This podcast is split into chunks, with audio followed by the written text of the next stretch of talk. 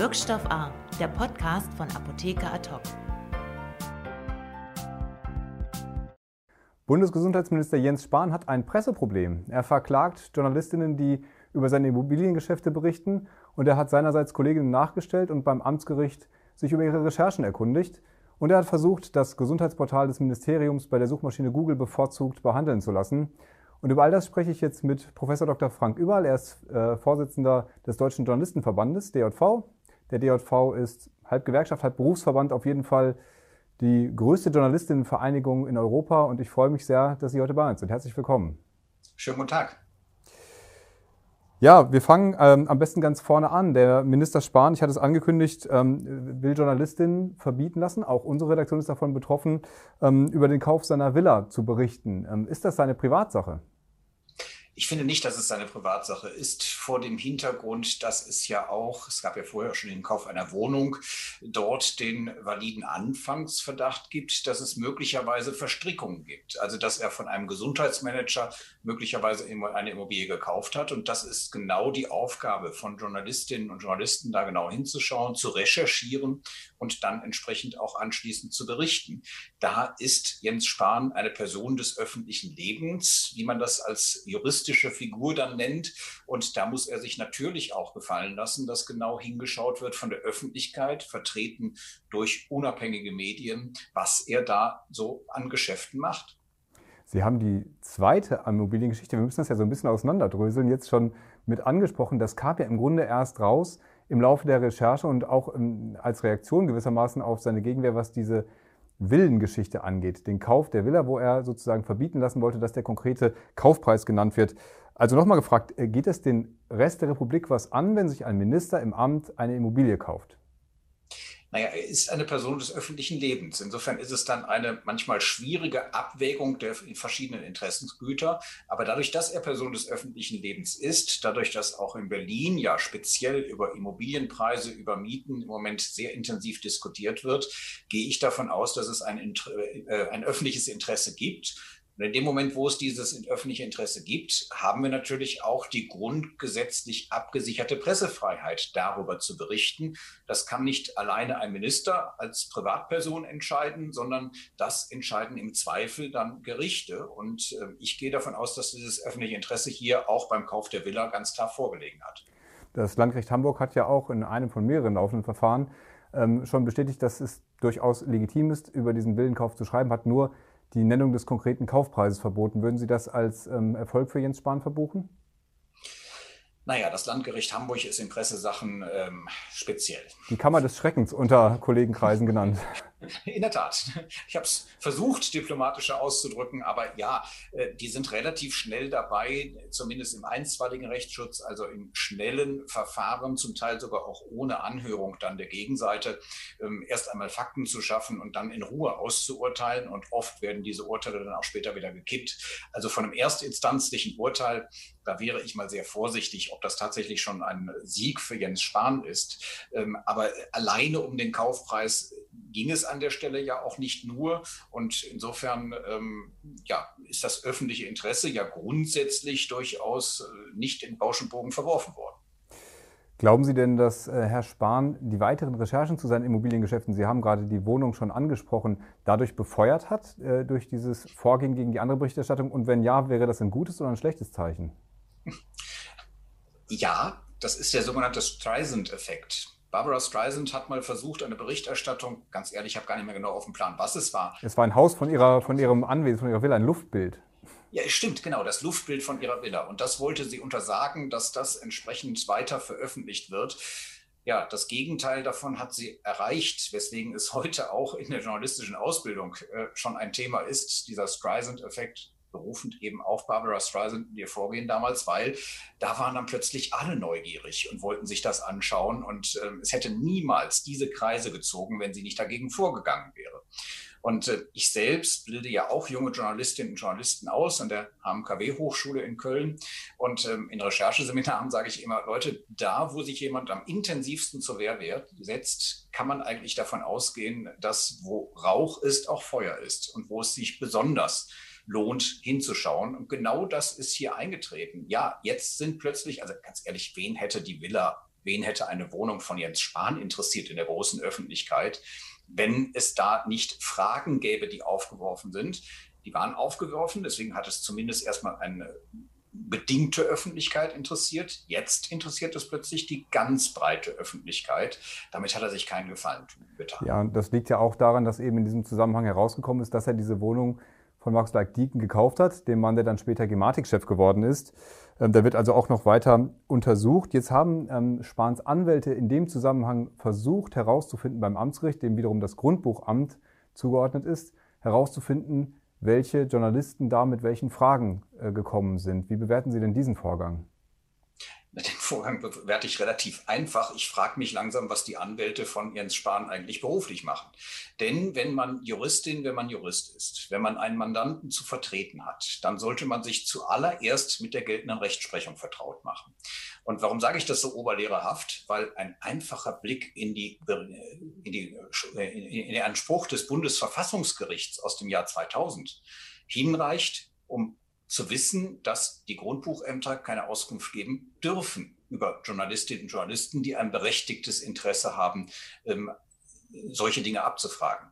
Da hat ganz klar das Bundesverfassungsgericht, also nicht irgendein erstinstanzliches Gericht, sondern das Bundesverfassungsgericht hat ganz klar gesagt, dass dadurch sogar Presseberichterstattung vereitelt werden könnte. Das, äh, diesen Begriff haben die Richter dort ganz klar verwendet. Aber es ist ja hier offenbar so gewesen, dass äh, diese Auskunft erteilt wurde von Gerichtsseiten. Ja gut, auch Behörden handeln schon mal falsch und waren sich offensichtlich über dieses Grundrecht der Pressefreiheit an der Stelle nicht so umfassend einig, beziehungsweise waren dessen nicht ganz kundig. Also für mich liegt der Fall relativ einfach, wenn man eben dieses Urteil sich anschaut. Da heißt es, dass nicht nur kein Anspruch darauf besteht als Betroffener, zu erfahren, wer sich erkundigt hat, sondern dass das sogar gefährlich ist, das rauszugeben und dass dadurch eben das Grundrecht an Pressefreiheit eingeschränkt wird, dass dadurch also Presseberichterstattung vereitelt werden könnte. Und äh, deswegen halte ich das für extrem problematisch, dieses Vorgehen und nicht besonders schlau, politisch gesehen und rechtlich auch für absolut falsch, sowohl das Ansinnen als auch, dass das Grundbuchamt darauf eingegangen ist. Darauf müsste man auch noch mal in der Kommunalpolitik in Berlin eingehen und sich anschauen, warum war das so und welche Folgen hat das jetzt. Ja, die äh, Frage lag mir schon auf der Zunge, was Sie eigentlich schlimmer finden, dass der Minister anfragt oder anfragen lässt, in dem Fall wahrscheinlich er, oder dass er die Auskunft tatsächlich erhalten hat. Ja, ich, ich, also dass er anfragt, mein Gott, ich, ich kann auch im Supermarkt mal fragen, ob ich den vollen Einkaufswagen so rausschieben darf und dafür nichts bezahle. Das kann man ja machen. Es ist ja völlig legitim. Ob das politisch schlau ist, da möchte ich dem Minister jetzt auch keine Ratschläge erteilen. Aber äh, dass dann das Ganze herausgegeben worden ist und natürlich auch die Frage dahinter steht, was wollte er denn damit? Wollte er dann möglicherweise Journalistinnen und Journalisten einschüchtern? Äh, wollte er auf sie zugehen? Was hatte er damit vorgehabt? Das ist für mich auch noch die unbeantwortete Frage. Sein Sprecher ist ja in der, Bundespresse, in der Bundespressekonferenz so darauf angesprochen worden und ähm, hat da den Standpunkt vertreten, der Minister äh, mache praktisch seine Rechte geltend gegenüber dem Grundbuchamt und sei auch in Auseinandersetzung mit dem, eben weil diese Informationen, ursprüngliche Informationen über die Immobilien herausgegeben wurden. Er sei also nicht explizit in Auseinandersetzung mit diesen Journalisten. Finden Sie das eine glaubwürdige Haltung zu dem Thema? Also erstens hat auch das Grundbuchamt sich an Gesetze zu halten. Und da gilt ein Grundrecht, nochmal vom Verfassungsgericht so offiziell festgestellt, sehr, sehr weitreichend. Also in der juristischen Güterabwägung nennt man das dann, hat ein Grundrecht sehr weitreichende Folgen. Das heißt, das Grundbuchamt hätte diesen äh, vermeintlichen Anspruch an der Stelle auch abwehren müssen. Zweitens, es ist doch kein Selbstzweck, die Namen der Journalistinnen und Journalisten, die da recherchiert haben, herauszubekommen. Die wird er sich ja nicht auf die Tapete in seiner neuen Wohnung schreiben lassen oder in seiner Villa, Villa sondern er will ja irgendetwas, er will ja irgendetwas damit anfangen. Und das ist eben nochmal die große Frage, auch die bisher aus meiner Sicht unbeantwortete Frage. Warum will ich die Namen denn haben, wenn es für mich gar keinen Zweck macht, die Namen zu haben? Das ist für mich nicht ganz schlüssig. Hm, das Argument, für diese Anfrage war ja auch, dass das Grundbuchamt praktisch die ähm, Auskünfte erteilt hat, ohne dass die Journalisten glaubhaft gemacht hätten, dass dieses öffentliche Interesse besteht und dass man praktisch über die Anfrage, jetzt mal von den Namen der anfragenden Kolleginnen ähm, vielleicht abgesehen, einfach, dass man die Fragenkataloge ja auch haben wollte, was auch ein bemerkenswerter Vorgang ist. Aber kann man nicht eigentlich konstatieren, dass das Grundbuchamt aufgrund der Gesamtgemengelage, die schon existiert hat, dieses öffentliche Interesse eben genau schon voraussetzen konnte? Also wenn es Fragenkataloge ja offensichtlich gegeben hat, ist es nahezu unmöglich aus meiner Sicht, bei einer Person des öffentlichen Lebens daraus kein öffentliches Interesse äh, abzuleiten. Das heißt, das ist eine behördliche Prüfung, die im Grundbuchamt stattfindet und wo das Verfassungsgericht sagt, der Betroffene hat zu diesem Zeitpunkt keinen Anspruch aus, auf Auskunft. Dann kann man eine Dienstaufsichtsbeschwerde stellen und dann wird das auf dem Amtsweg ganz offiziell abgearbeitet. Dann wird das überprüft und dann kann man irgendwann feststellen, die hätten es nicht rausgeben können nochmal, ich kann mir das nicht vorstellen, weil die Fragen, alleine aus den Fragen, gehe ich fest davon aus, dass ein öffentliches Interesse, und das ist sehr niederschwellig, dass man ein öffentliches Interesse dort nachweist, dass das gegeben war. Ähm, ich habe selbst schon in, in, sehr komplizierten Grundstücksgeschichten, beispielsweise in Korruptionszusammenhängen, ähm, recherchiert. Und natürlich habe ich zu dem Zeitpunkt, wo ich noch recherchiere, wo ich Puzzleteile zusammenlege, vielleicht auch mal ein falsches Puzzleteil habe, das nicht ins Bild passt, wo also auch gar kein Anfangsverdacht sich erhärtet, da ist er aber trotzdem da. Und natürlich bekomme ich dann diese Auskünfte, weil ich eben entsprechend glaubhaft mache, dass ich im Rahmen der Recherche diese Informationen brauche, auch, auch um einen möglichen Verdacht auszuschließen, der sich mir aber erst einmal glaubwürdig konstruiert hat aufgrund der Lektüre anderer Dinge oder auch äh, Informationen aus anderen Quellen. In, einer ganz, in einem ganz anderen Sachverhalt ähm, hat ja der Burda Verlag erfolgreich gegen Jens Spahn geklagt, beziehungsweise gegen die Kooperation seines Hauses, des BMG, mit Google. Da geht es um die Besserstellung dieses Gesundheitsportals. Ähm, wie legitim finden Sie denn das Ansinnen des Ministers oder wie steht äh, der DJV insgesamt zu solchen Kooperationen?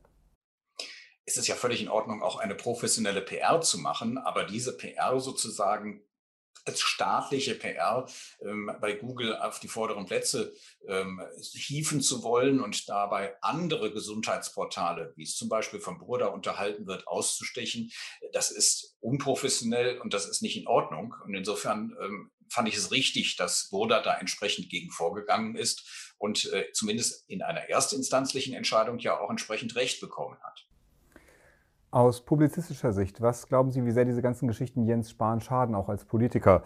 Ähm, könnte, man könnte auch argumentieren, dass sie vielleicht dazu helfen, die Berichterstattung darüber von Fehlern in seinem eigentlichen Job abzudenken, beispielsweise bei der Beschaffungspolitik. Es ist schon fast eine philosophische Frage in einer Bundesregierung, die einen Andi Scheuer schon seit langer Zeit hält. Also insofern, das ist jetzt eine private Anmerkung an der Stelle. Ähm, ich freue mich, dass Sie auf das polemische Niveau eingestiegen sind, was ich angefangen habe.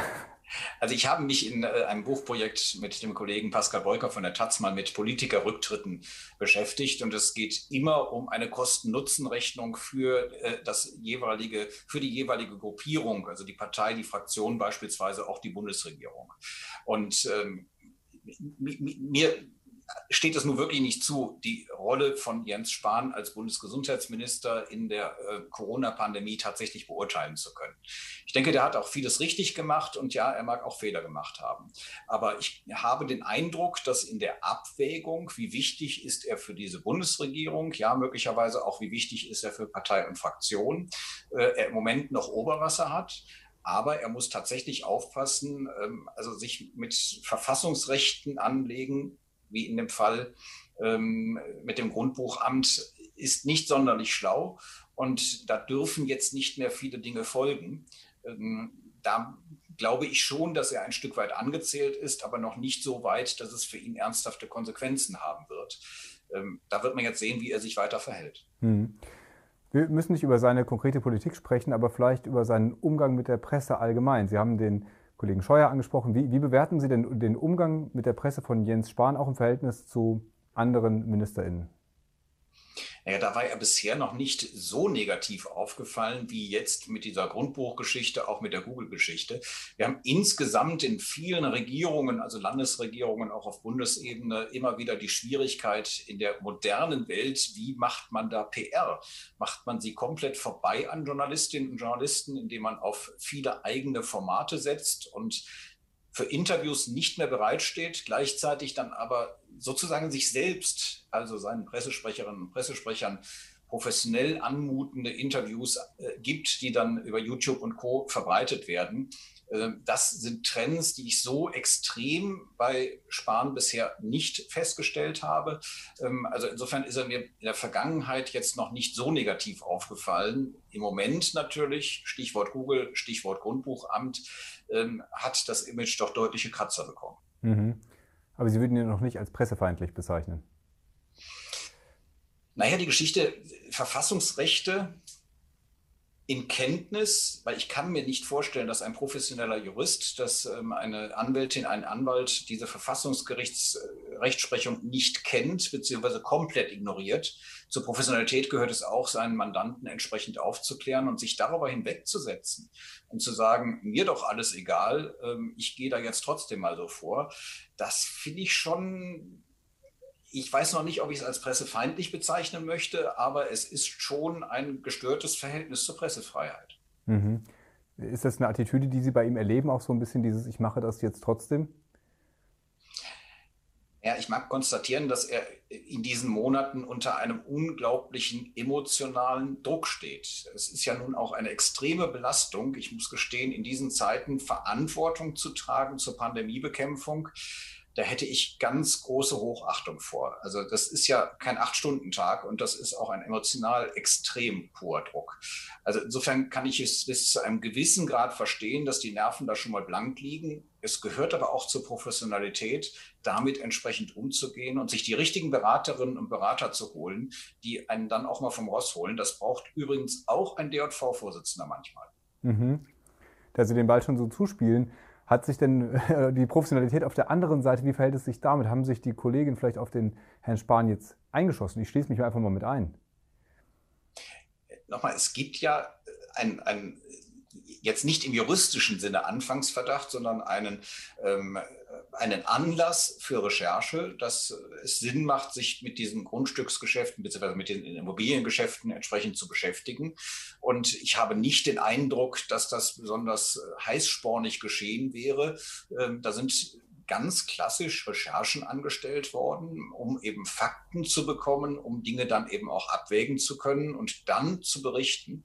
Und wenn man dann merkt, dass jemand in dieser Art und Weise, ja, man kann es eigentlich nur so bezeichnen, um sich schlägt und das fachlich noch nicht mal sonderlich kompetent, also eben Einschränkung von Pressefreiheit in Wissen um entsprechende Bundesverfassungsgerichtsrechtsprechung, ähm, das ist schon seltsam. Ein seltsamer Minister. Herzlichen Dank für dieses Gespräch. Herr Überall, hat mich sehr gefreut. Vielen Dank. Ich danke auch. Wirkstoff A, der Podcast von Apotheker Ad hoc.